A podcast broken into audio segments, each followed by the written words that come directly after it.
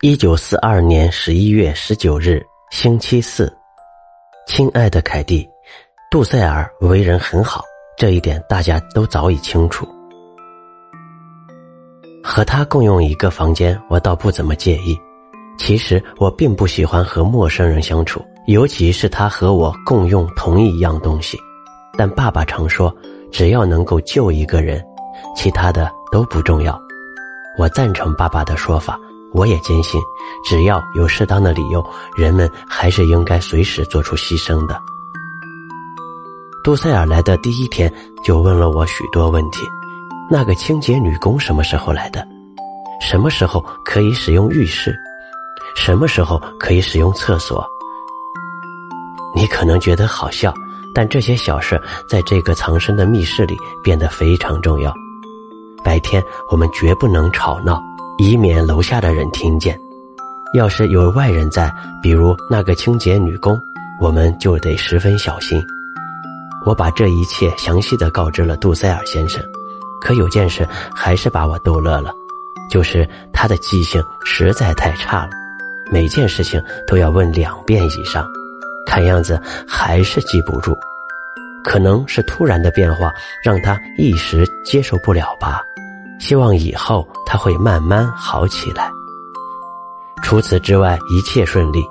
杜塞尔给我们讲了好多外面的事，这对我们来说可是久违了的。他讲的都是些令人沮丧的消息，无数朋友和熟人都遭了殃。一晚又一晚，灰绿色的军车隆隆的驶过大街小巷，德军挨家挨户的搜查每栋房子里是否。有犹太人，只要抓到一个犹太人，他们就会把他们全家都带走。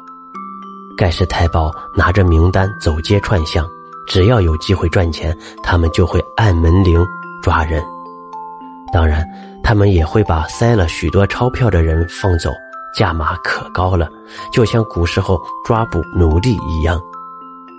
也只有逃跑或躲起来，才可能暂时逃离魔爪。天黑时，你总会看到一大批善良的百姓被抓走，后面跟着哭喊的小孩一两个负责看守的家伙一路上不停的对他们拳打脚踢，直到他们被打得站不起来或者昏死过去。没人能够幸免，不管是老人、小孩、妇女还是病人，都在这死亡的队伍中。与他们相比。我们有个藏身之地是多么幸运呀！这里没有人打扰，也不用为任何事情操心。我们唯一的悲伤与哀愁，就是亲眼看到自己最亲近的人遇害，却无能为力。有时我都认为自己有罪，躺在这么温暖的床上，而最好的朋友却正在外面受罪。他们或许已经被害了，又或许在某个寒冷的夜晚掉进了一个无底的深渊。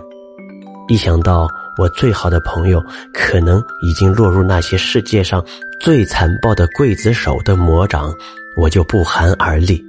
就因为他们是犹太人呢，安妮。